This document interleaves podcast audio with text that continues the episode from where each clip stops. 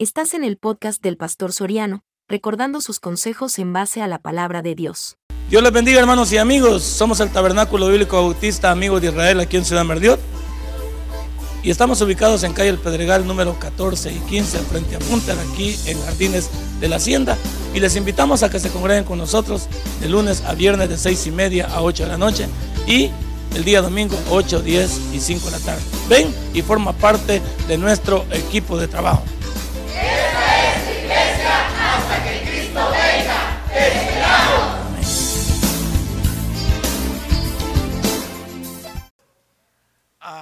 Salmo número 9. ¿Ya saben dónde quedan los salmos? Va, va, perfecto. Estamos bien entonces con usted. Con usted no lo tenemos en examen, no se preocupe, no hay problema. Te alabaré, oh Jehová, con todo mi corazón. Cantaré, ¿qué dice? Contaré todas tus maravillas. Es que tengo manchada la Biblia, pero casi no veo. Y los ojos que ya no me ayudan. Me alegraré y me regocijaré en ti. Cantaré a tu nombre, oh Altísimo. Mis enemigos, ¿qué dicen? Volvieron atrás. Cayeron y perecieron delante de ti. Porque has mantenido mi derecho y mi causa. Te has sentado en el trono juzgando con justicia. Reprendiste a las naciones, destruiste al malo, borraste el nombre de ellos eternamente y para siempre. Los enemigos han perecido, han quedado desolados para siempre. Y las ciudades que derribaste, su memoria pereció con ellas. Pero Jehová permanecerá para siempre. Y dice, he dispuesto su trono para juicio. Padre, y buen Dios, gracias por esta palabra. Y gracias por este mensaje que nos va a ayudar a comprender el tremendo Dios que tenemos y el agradecimiento que debe de haber en cada corazón por lo tremendo que tú eres para nosotros. Gracias, mi Dios, por todo. Te alabo y te glorifico en el nombre de Cristo Jesús orado. Amén y amén. Damos la bienvenida también a los que nos ven a través de internet. Muchas gracias por estar pendiente de esta su señal.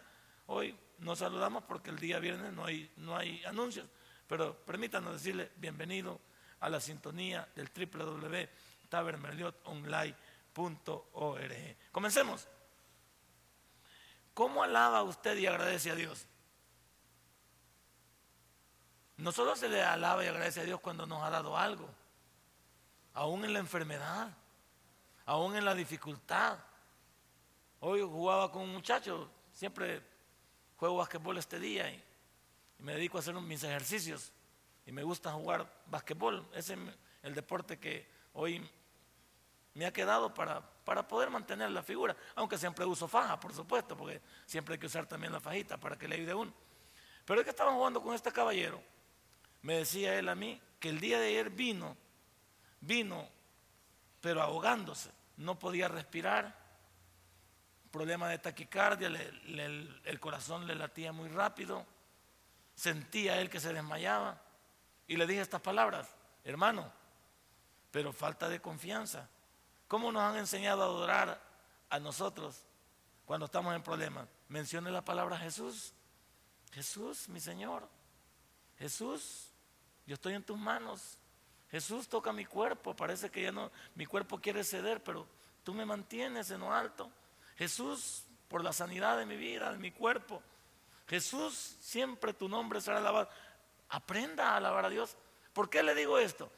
Por el versículo número uno y en, la parte A, que dice el salmista David, te alabaré Jehová con todo mi corazón. Y mire que David pasó por momentos difíciles, momentos trágicos en su vida, pero fue un hombre que aprendió a alabar a Dios en las buenas y en las malas a glorificar a Dios en momentos difíciles. El problema en los creyentes es que somos un poquito fatalistas, un poquito acomodados, como que cuando nos va mal le reclamamos a Dios que, que si nos está pasando algo, que se ha olvidado de nosotros. Aprenda a alabar a Dios aún en la prueba. Yo le decía a esta persona que los pastores tenemos un problema. No tenemos nadie con quien quejarnos más que con Dios. Cuando yo tengo una enfermedad, yo no la comunico a usted porque le votaría su fe. Si yo estoy enfermo y me pasa algo, yo no le puedo hacer un comentario desde este púlpito porque mato su fe. Porque usted diría, bueno, si el pastor está así, entonces ¿qué me puede pasar a mí? Vámonos de este culto. Si el pastor dice que está mal, no, Nosotros los pastores tenemos un problema. No podemos comentarle a la congregación abiertamente algunas cosas que pasamos porque matamos su fe. Por eso tenemos a Dios para comunicarnos con Él. Y decirle, Señor, tú conoces, tú conoces nuestra vida. Yo ahí le digo a Dios en todos mis problemas, tú conoces mi vida, tú conoces el corazón de mi familia, tú conoces, Señor, cómo queremos servirte. Yo estoy alabando a Dios con todo mí. El problema de muchos de nosotros es que alabamos a Dios con lo que queremos, no con lo que Él nos pide. Esa fue la diferencia entre la ofrenda de Caín y de Abel. Caín trajo lo que él quiso, Abel trajo lo que Dios exigía. Y esta noche, ¿qué debería de haber traído usted aquí a esta iglesia para alabar a Dios? Su corazón dispuesto. Su corazón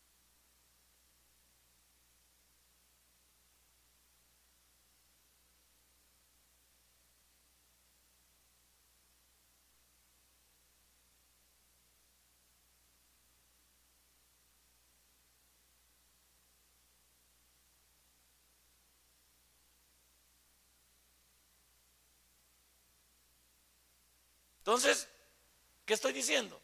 Que cuando uno entiende que debe de alabar a Dios con todo su corazón, con toda su alma. Y eso, como digo yo, es parte integral de lo que un cristiano es. Pero el problema de nosotros es, por eso ustedes en momentos como este, a mí me molestan estas cosas y no es porque sea un imperfecto, sino porque entiendo que desde que comenzamos el culto todo debería estar superado. ¿Sabe por qué todo en este culto debería estar superado? Porque todo lo que venimos a hacer lo venimos a hacer para Dios. Por eso yo algunas veces me molesto. Porque desde que comienza el culto, todo lo que hacemos aquí es para Dios. ¿Cómo debería estar? Perfecto. Yo no vengo con pedazos de mi vida. Yo reviso todo, mi sermón está hecho, digerido, leído, preparado, porque yo vengo con todo mi ser. Y desearían que todos los que están a mi alrededor, como toda la iglesia, estuvieran en la misma sintonía. Porque yo a Dios no le quiero dar pedazos de mi vida, le quiero dar todo mi corazón. Y alguna de las molestias nace muchas veces en uno decir, ¿y por qué le vamos a dar un pedazo? David dijo aquí, Señor, te alabaré con todo mi corazón.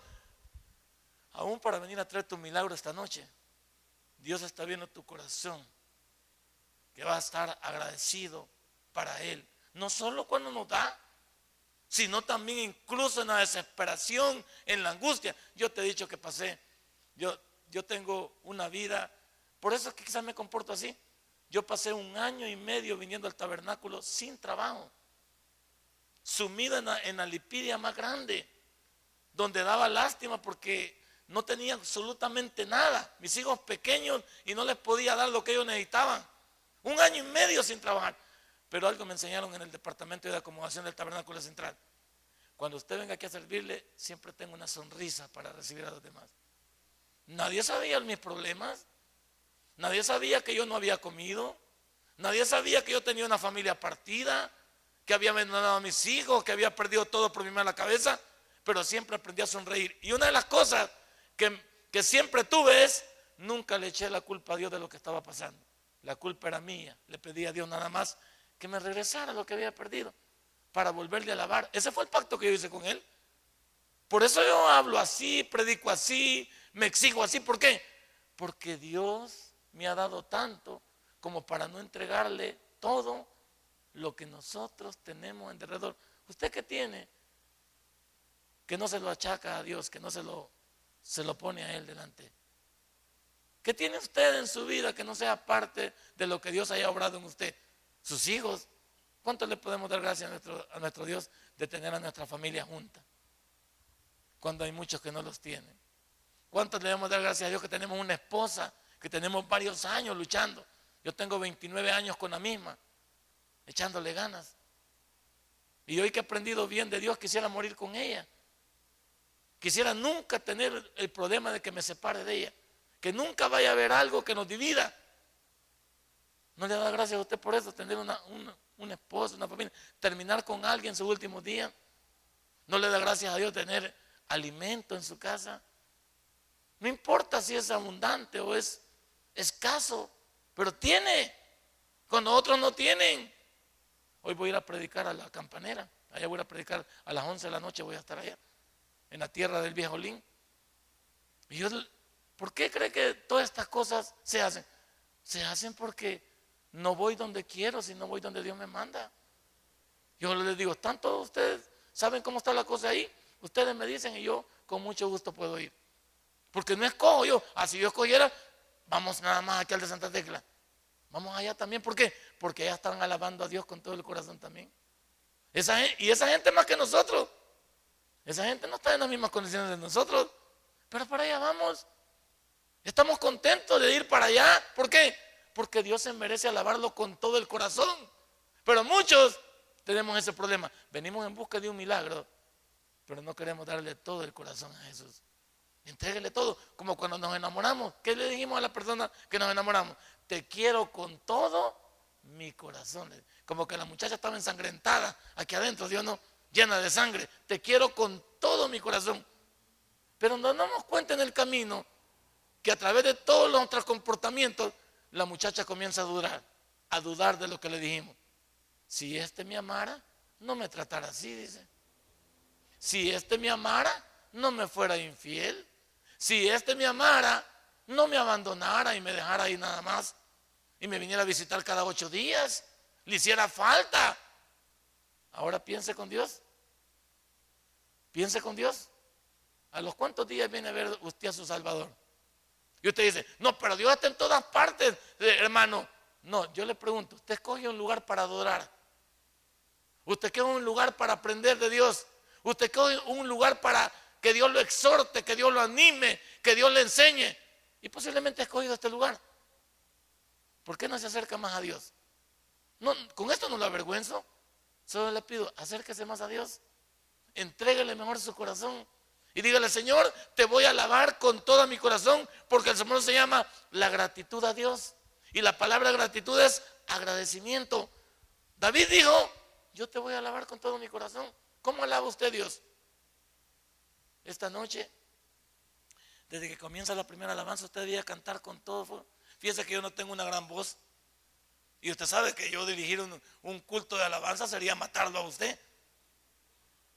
Pero como cuando estoy yo ahí, yo elevo mi voz, ¿por qué no la elevo para usted? La elevo para Dios. Yo no, yo siempre que están aquí en alabanza, siempre voy a alabar a Dios, aunque los demás digan, el hermano desafina. Sí, desafino porque no es para usted, es para mi Dios. Y en la medida que Él ve la intención de mi corazón, yo le voy a entregar toda mi vida. ¿Con qué ha venido usted esta noche? Se llama agradecimiento por todo lo que Él ha hecho. ¿Qué ha hecho este día? ¿De, qué, de dónde nos ha sacado? Hemos andado por lugares inhóspitos y Dios ha estado ahí con nosotros. Hoy iremos por lugares inhóspicos y Dios nos traerá con bien. Yo estoy seguro que a la una de la mañana que regrese, dos de la mañana que venga de camino, sé que estaré en mi casa descansando, porque sé que Dios guardará mi vida. O no puedo ir confiado hoy en Él. Si no fuera, si fuera con desconfianza, no lo haría. ¿Por qué? Pero claro, hay que hacer algo. Entrega tu vida a Dios. Porque mira la segunda parte que tengo aquí. ¿Publica usted lo que Dios hace en su vida? ¿Qué es publicar? Testificar. Ahora mire lo que dice la parte número 2 del versículo número 1. Contaré todas tus maravillas. Yo por eso parezco altanero contándole a usted todo lo que pasa, pero no, no nos lo acabaríamos aquí. Y solo tengo 15 años de servir al Señor. Solo tengo 15 años de servir al Señor pero tengo material para contar. Este muchachito que está aquí es mi hijo, este guapo que está aquí. Se llama Moisés. Este muchachito hoy tiene 16, 17 años para cumplir. Y cuando esta iglesia nació ahí arriba, hace nueve años, este niño tenía la edad de siete años. Y para un culto de familias en Victoria, el sobrinito de él lo fue a sacar a la casa. Y me dice él, dame chance de ir a jugar a la cancha. Y yo le doy sincero, yo lo volteé a ver a los ojos y no lo quise dejar ir, porque niño no cuida niño, su sobrino era un niño también. Entonces fueron los dos a la cancha. jugando en la cancha, se subió a una, a una, a una portería de, de hierro que hay que mide más o menos así. Saber qué estaban haciendo jugando, que se fue de cabeza y pegó con todo esto en el pavimento. Cuando el sobrino llegó llorando a la casa, que no sabía qué pasaba, al ratito llegó él y llegó con aparte toda esta morada. El ojo ya comenzaba ya a, inflamarse. Pero él todavía trastabillando, nosotros no sabíamos qué hacer. Mi esposa es enfermera y podíamos haber agarrado para el blum de un solo. Pero no lo hicimos. Lo que hicimos es, Señor, voy a confiar en ti. Y, nos venimos para Familias en Victoria con él todavía en el vehículo, lo bajamos ahí arriba, ahí arriba estamos ubicados. Lo bajamos y yo que iba a comenzar el culto a orar cuando el niño convulsiona. Convulsionó. Mi mujer se desesperó, pues vio que el niño se estaba yendo. Ya lo acumulado del golpe, no sabíamos qué había pasado y nosotros posiblemente no lo habíamos atendido con premura. Mi esposa me dice, ¿me lo voy a llevar para el hospital? llévatelo en el nombre de Dios, pero yo me tengo que quedar aquí predicando. Fíjate, mi hijo a paso de muerte. Ya te voy a explicar por qué. Y le dije a mi esposa, vete para el hospital y yo me quedo con los hermanos hablándoles de Cristo y orando por mi hijo. Comenzamos el culto y comenzamos a orar y mi esposa se lo llevó. Lo que yo no sabía es que cuando este niño llegó al hospital y los médicos le hicieron una craneotomía, vieron que el niño se le había separado, se había partido parte de dentro del cerebro así. Entonces dijeron que había que intervenirlo de inmediato. El problema fue, y para beneficio de Dios fue, que nosotros comenzamos a orar. El culto terminó como a las siete y media y yo pues estaba temeroso de todo lo que había pasado. Y mi esposa le digo, mira, dice que aquí está el niño, lo van a meter al, al quirófano porque lo van a operar de emergencia. De repente volvieron a tratar con el niño y, parecía que no tenía nada de un momento para otro. Cuando yo llegué a las 8 de la noche al hospital Benjamín Blum, el niño estaba sentado y platicando. ¿A quién le puede hacer? Dale un fuerte aplauso a nuestro Dios. Hace, hace exactamente nueve años que este niño no estuviera vivo. Pero ¿qué hicimos nosotros? Yo quise como padre. ¿Y qué hago con mi esposa? Impulsarla y decirle, sirvámosle a Dios, Él se encargará de lo demás de nosotros.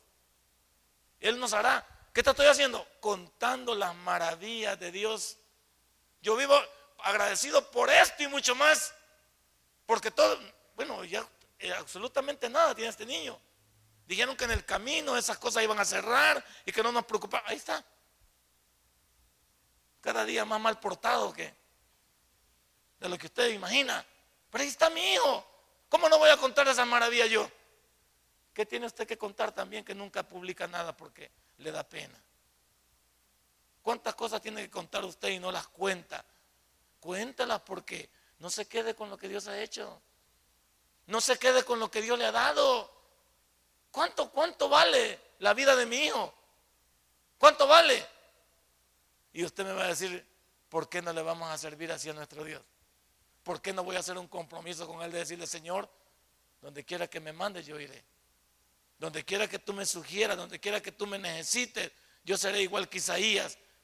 Diré, heme aquí, envíame a mí. Publica, publica lo que Dios ha hecho en tu vida. Ahí dice, ve el versículo número 2, contaré contaré, ¿qué? Todas tus maravillas. ¿Cuántos de nosotros no hacemos eso? ¿A cuánto nos da pena publicar lo que Dios ha hecho? ¿A cuánto contamos de todo? Andamos en busca de un montón de cosas y contamos lo del mundo. Cuente de Dios. Dígale a la gente cuánto ha hecho Dios en su vida.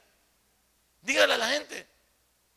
¿Cuántas personas se encuentran conmigo y me dicen, Qué bárbaro, ¿verdad? Tú, ¿cómo, cómo Dios te, te ha levantado? Qué bueno, qué bárbaro tú. ¿Te acuerdas cómo te conocimos nosotros? Sí, sí, así me conocieron, pero qué bueno. ¿Por qué? Porque quien ha hecho todo es nuestro Dios. ¿Qué ha hecho Dios en ti? Y por eso es el punto número uno. ¿Cómo vas a alabar y agradecerle a Dios? Con todo tu corazón. ¿Por qué? Porque mira lo que ha hecho en ti. Ahora, ¿qué es lo que Dios va a hacer en ti en esta noche? ¿Tú quieres un milagro esta noche? Hoy, esta noche, Dios quiere obrar en ti. ¿Te vas a quedar callado? ¿No lo vas a publicar? Hay gente que necesita saber lo que Dios ha operado en ti. Hay gente que no conoce a Dios que con tu testimonio pudiera venir a Jesús. Hay gente, tus compañeros de trabajo necesitan saber que tú eres cristiano y cuánto Dios ha obrado en ti, porque ellos están a punto de tomar una decisión o están pasando por problemas que tú ya pasaste. En tercer lugar, no solo cómo alabar a Dios y agradecerle, sino publicar todo lo que Él hace en nuestra vida, sino el gozo de expresarlo siempre. Siempre hay que tener gozo para expresar el tremendo Dios que tenemos. Versículo número número 2, mire lo que dice. Me alegraré y me regocijaré en ti. Cantaré a tu nombre, oh Altísimo. Por eso, por eso es que David, a pesar de ser un gran pecador empedernido, era un hombre que la Biblia lo ha definido como semejante al corazón de Dios, porque sabía cómo llegarle a Dios, porque sabía cómo acercarse a Dios, porque sabía cómo bajar sus milagros delante de Dios. Fue un hombre difícil, con una familia disfuncional, con problemas, pero fue un hombre que la Biblia lo da como el linaje de donde vino nuestro Señor Jesucristo. A Jesús se le llama hijo de David. ¿Por qué ese gran privilegio para David? Por palabras como estas, me alegraré y me regocijaré en ti, cantaré a tu nombre, oh Altísimo. ¿Qué significa? No importa la situación, ya llegará tu milagro, hombre. Ya llegará lo que tú buscas, no importa lo que esté pasando, hombre. No te dije que yo pasé un año y medio sin trabajo, pues. Y fueron un año y medio. Si yo te contara todas las agendas que llené, ahí las tengo de, recuerdo, ahí las guardo. Esas no dejo que nadie las toque. En cada día ponía, Señor, ¿crees que este es el último día que pasaré hambres? ¿Crees que este es el último día que caminaré a pie? Me iba a pie desde el tabernáculo central hasta Bosques de la Paz, esperando que alguien en el camino me dijera, le doy ray para allá, va usted para allá. Hasta me llevaba la Biblia de este lado, por si alguien me decía, lo llevo, a pie. Salía a las 5 de la mañana el día domingo de Bosques de la Paz de la senda 8. Salía a las 5 de la mañana para llegar al tabernáculo a las seis y media que me tocaba servir. Y siempre le ponía, Señor, allá voy, tú nada me has quitado. Yo lo perdí por mi mala cabecita. Solo regrésamelo, Señor. Solo regrésamelo.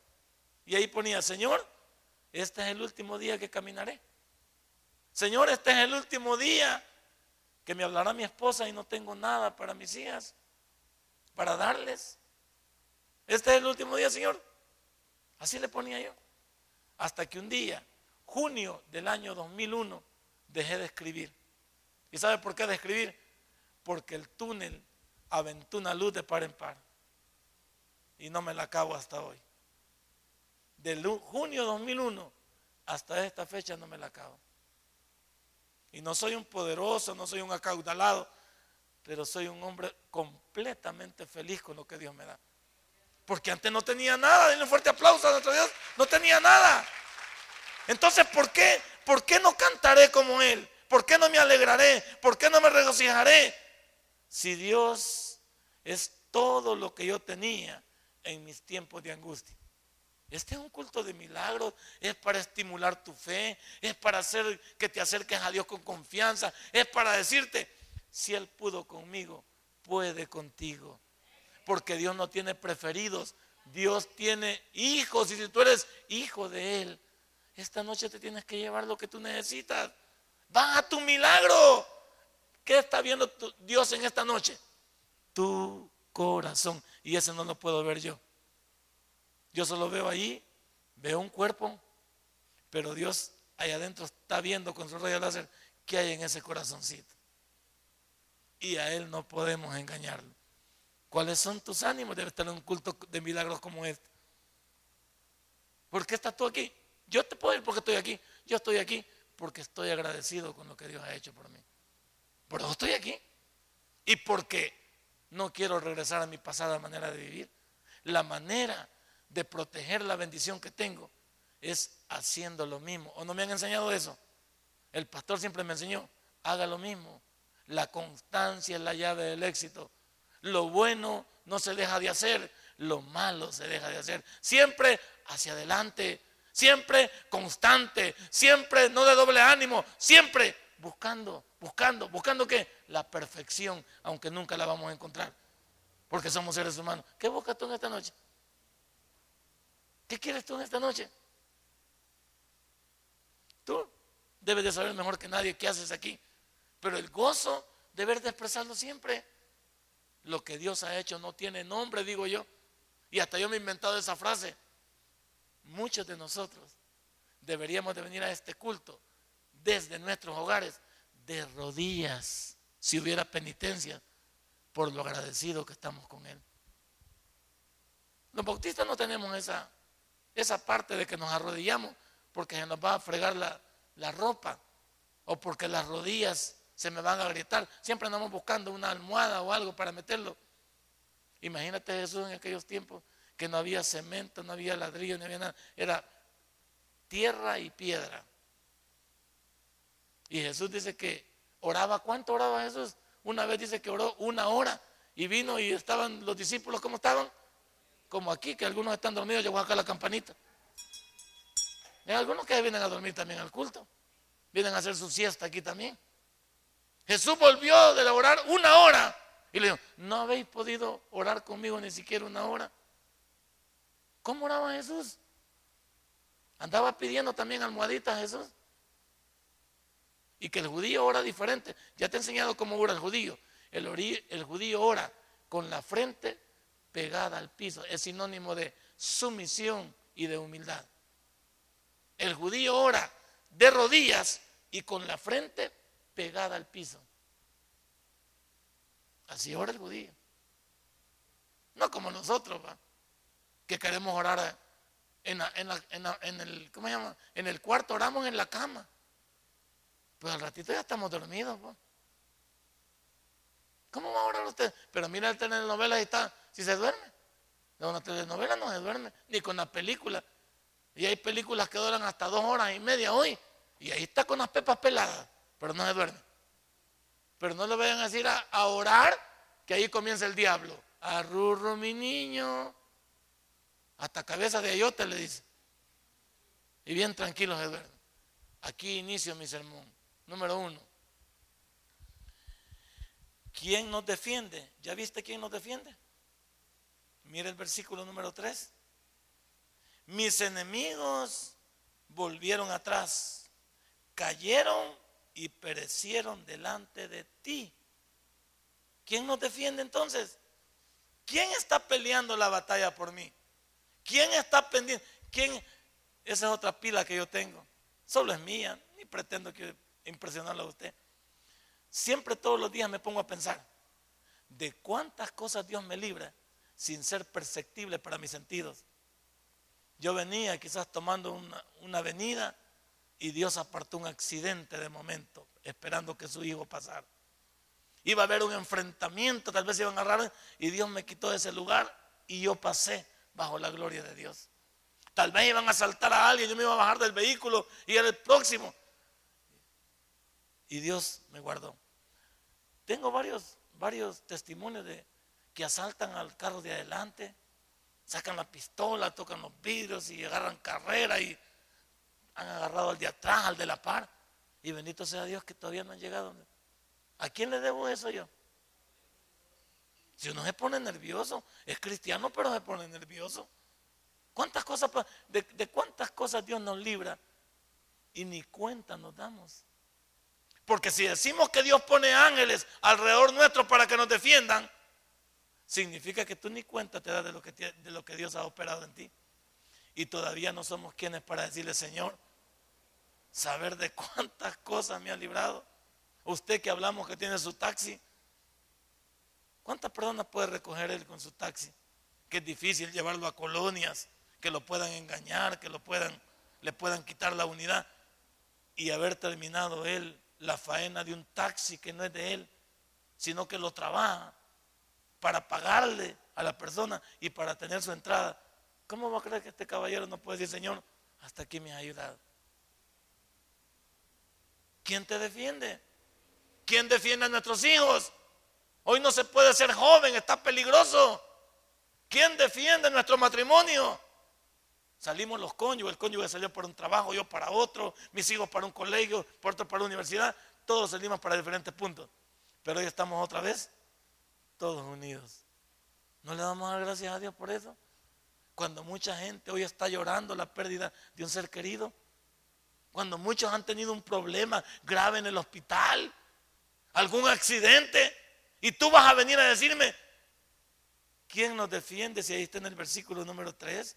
Mis enemigos volvieron atrás. Llámese enemigos, mis problemas, mis dificultades, mis enfermedades, mis situaciones por las que estoy pasando, todas esas cosas volvieron atrás. Cayeron y perecieron delante de ti. Como es Dios quien está de por medio. Por eso, dejémosle que Dios opere en nuestra vida. Encomiéndase a Él y diga, Señor, yo necesito que tú me ayudes a conseguir un trabajo, Señor. Yo necesito que tú me ayudes a comprar una casa propia para mi familia. Usted está pidiendo cosas, no para usted, está pidiendo cosas para los suyos. Señor, yo quisiera que tú me ayudaras a que mi negocio no le vayan a poner la renta. Que nos identifiquemos como hijos de Dios. Que podamos dar un testimonio y que la gente entienda. Ese era mi lema antes de enseñarles a todos los que tenían negocio, que el malo no se lleve la bendición que tú nos has dado para mí y para mi familia. Nunca oras así tú, tú que tienes algo Señor, que el malo no me quite lo que tú me has dado para mí y para mi familia. Mira qué oraciones se podrían armar así. Y tú con tu negocio le puedes decir tú, Señor, que el malo no se lleve lo que es tuyo y que tú me has regalado para mí. Porque el socio principal del negocio, ¿quién debería ser? Jesucristo. Pero como eso es lo menos que hacemos. Y aquí está. ¿Qué te aflige ahora a ti? ¿Te aflige alguna enfermedad que has traído? ¿Algún problema económico? ¿Algún problema jurídico?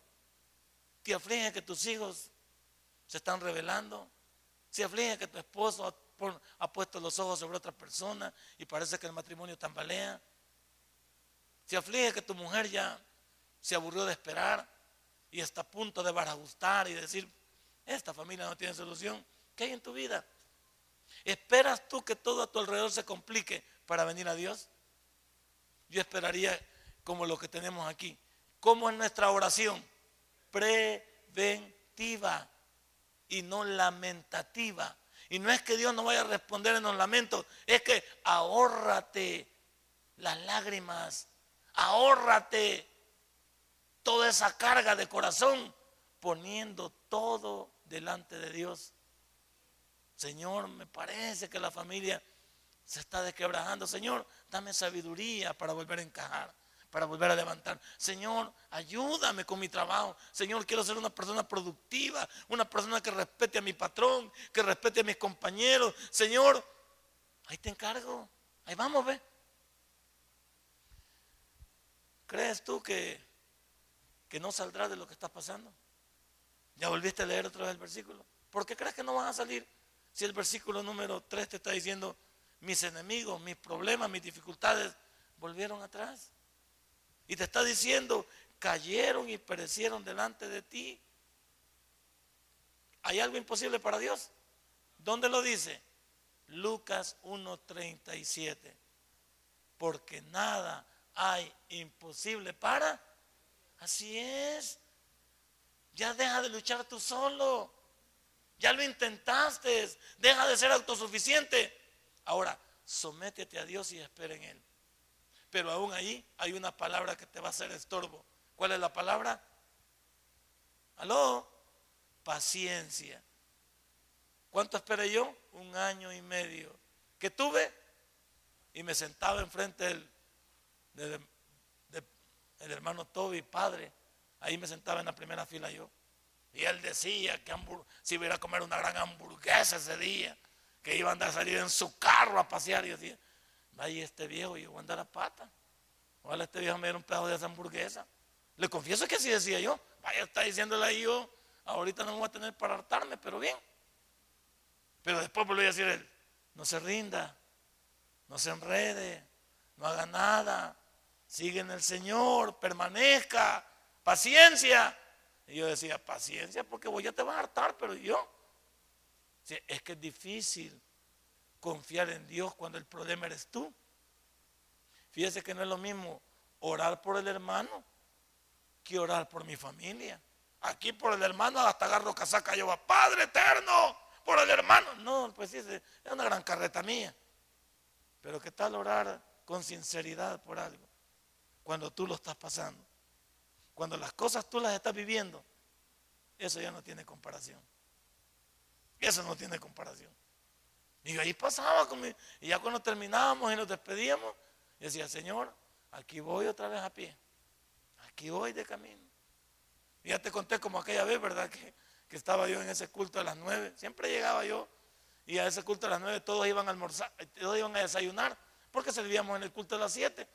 Y yo siempre me ponía por ahí porque decía yo, que alguien me, ahí va a pasar alguien y me va a invitar a algo. Pero no todas las veces hay gente, gente que le, ve la cara de hambre a uno o, le ve la cara de necesidad. Y yo me acuerdo que estaba ahí pasando y se acerca uno y me dice, hey, vamos a, este, comer pupusas. yo como dije, yo no tengo, pero usted dice que vayamos. Yo cuando llegué allá y le llegamos a la pupusería y me dice, ¿y vos cuánto querés? Es que mira, vos me dijiste ya que, viniera contigo. Yo pisto no tengo. Hombre, pero no te preocupes, me dice, eh, yo voy a pagar, me dice, te voy a dar, este, ¿cuántas crees que te comes? Bueno, ya va uno por, cortesía y humildad, yo le, este, una dame, por favor, pues le dije yo, muerto de hambre, pero tampoco abusivo, no me dijo con garrote, dame una, pues. Y me dijo él, ¿crees que te llenas con una? Bueno, dame las tres, pues, y tres para llevar. Porque también estoy pensando, puña, así no me. Sí, porque la necesidad era grande, ¿no es cierto?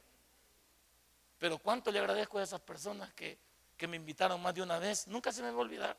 Por eso yo no soy una persona agarrada cuando veo la necesidad. Porque hay gente que lo bendijo a uno cuando más lo necesitaba. A esas personas nunca les voy a poder pagar. ¿Cuánto vale una pupusa? 50 centavos, valía 40 centavos esas veces allá. Pero esos 40 centavos eran los más, 40 centavos más grandes que yo necesitaba. Ahora no me importa, ¿cuánto vale vos? Vaya, hartate unas 26 pupusas para agarrarlas. Sí, pero cuando yo necesitaba, necesitaba una, valía 40 centavos. Y esos centavos no los tenía.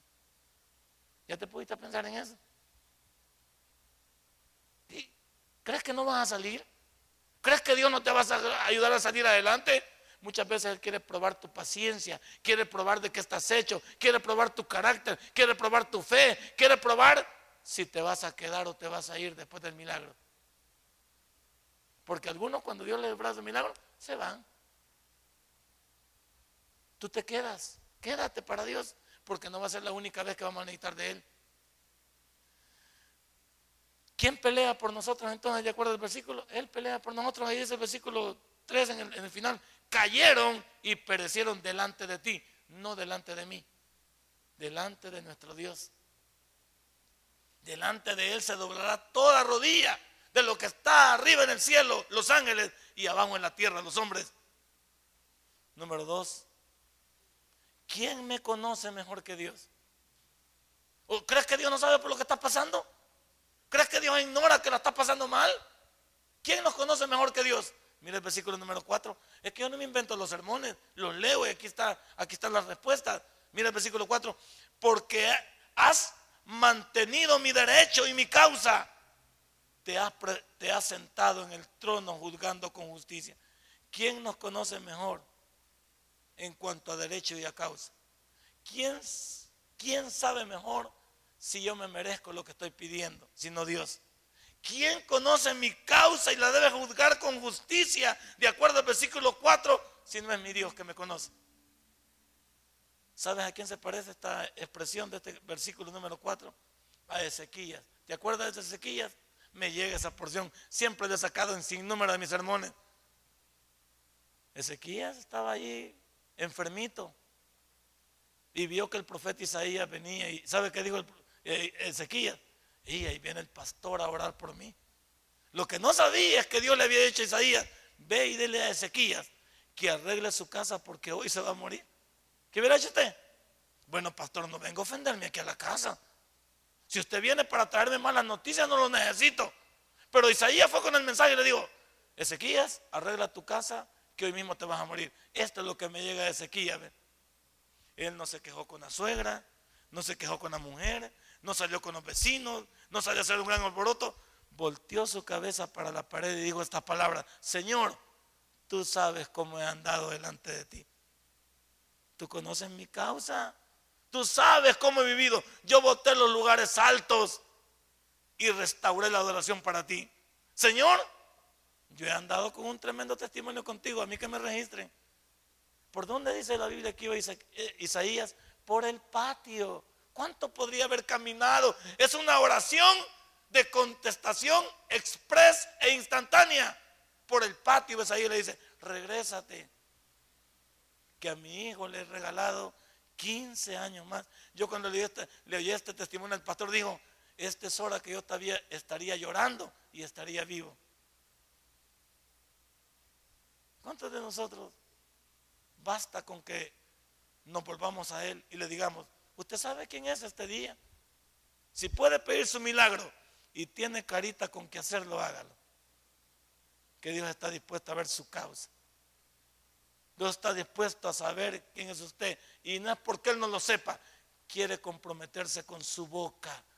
Dios no pide que nos confesemos con Él, que nos arrepintamos y lo digamos porque Él no lo sepa. Él quiere que quedemos atados a través de nuestra boca, de nuestros labios. Ahí está. ¿Quién me conoce mejor que Dios? ¿Crees que Dios no sabe quién eres este día? Dios sabe que hemos andado. Aquí nadie se, a todos nos podemos dar carreta, pero a Dios no. Él sabe de dónde venimos. Él sabe qué hemos andado haciendo. Él sabe cuántas cosas no han estado bien. Pero tú te puedes arrepentir esta noche. Arrepiéntete. ¿Conoces a Ezequías? Ya te lo conté. ¿Recuerdas también quién es justo delante de Dios? ¿Quién es justo delante de Dios? Él nos ha hecho justos. Justificados pues por la fe, tenéis paz para con.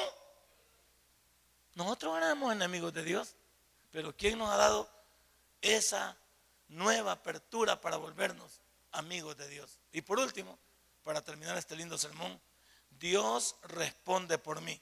Versículos 5 al 7. Reprendiste a las naciones, destruiste al malo, borraste el nombre de ellos eternamente y para siempre. Los enemigos han perecido, han quedado desolados para siempre. Y las ciudades que derribaste, su memoria pereció con ellos.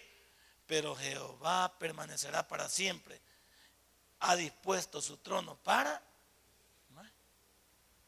¿Crees que Dios no está en control? ¿Que a pesar de todo lo que pasa en este mundo, crees que Dios se ha olvidado de nosotros? No. Esta iglesia va para nueve años y no hemos tenido sustos aquí grandes. Porque han habido personas, me imagino, que han tomado en serio el camino de Dios. Aquí no hemos tenido marido de sustos. Una que otra cosa, pero nada de Pienso que porque todos hemos estado en sintonía para con Dios, no perfectos, pero pienso que le hemos tomado la palabra a Dios. Él se encargará de tu problema, versículo 5. Reprendiste a las naciones, destruiste al malo, borraste al nombre de ellos eternamente y para siempre. Dios ha puesto nuestros pecados tan lejos del occidente como del oriente para que nunca se junten. Dios quiere hacer lo mismo con tus problemas.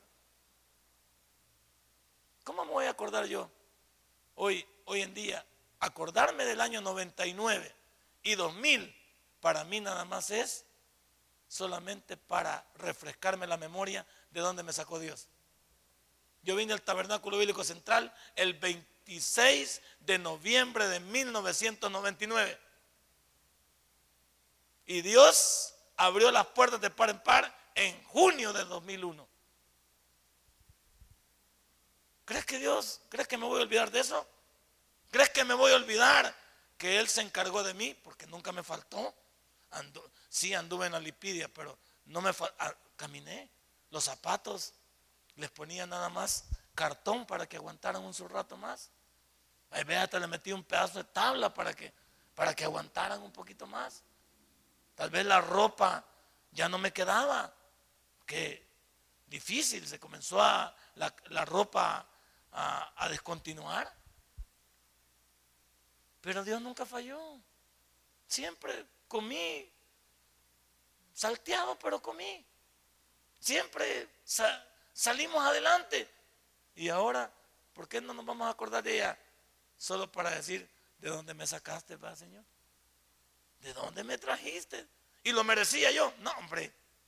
No, no, yo soy el, el menos que lo merecía porque me había portado mal no solo con Dios, sino con mi familia.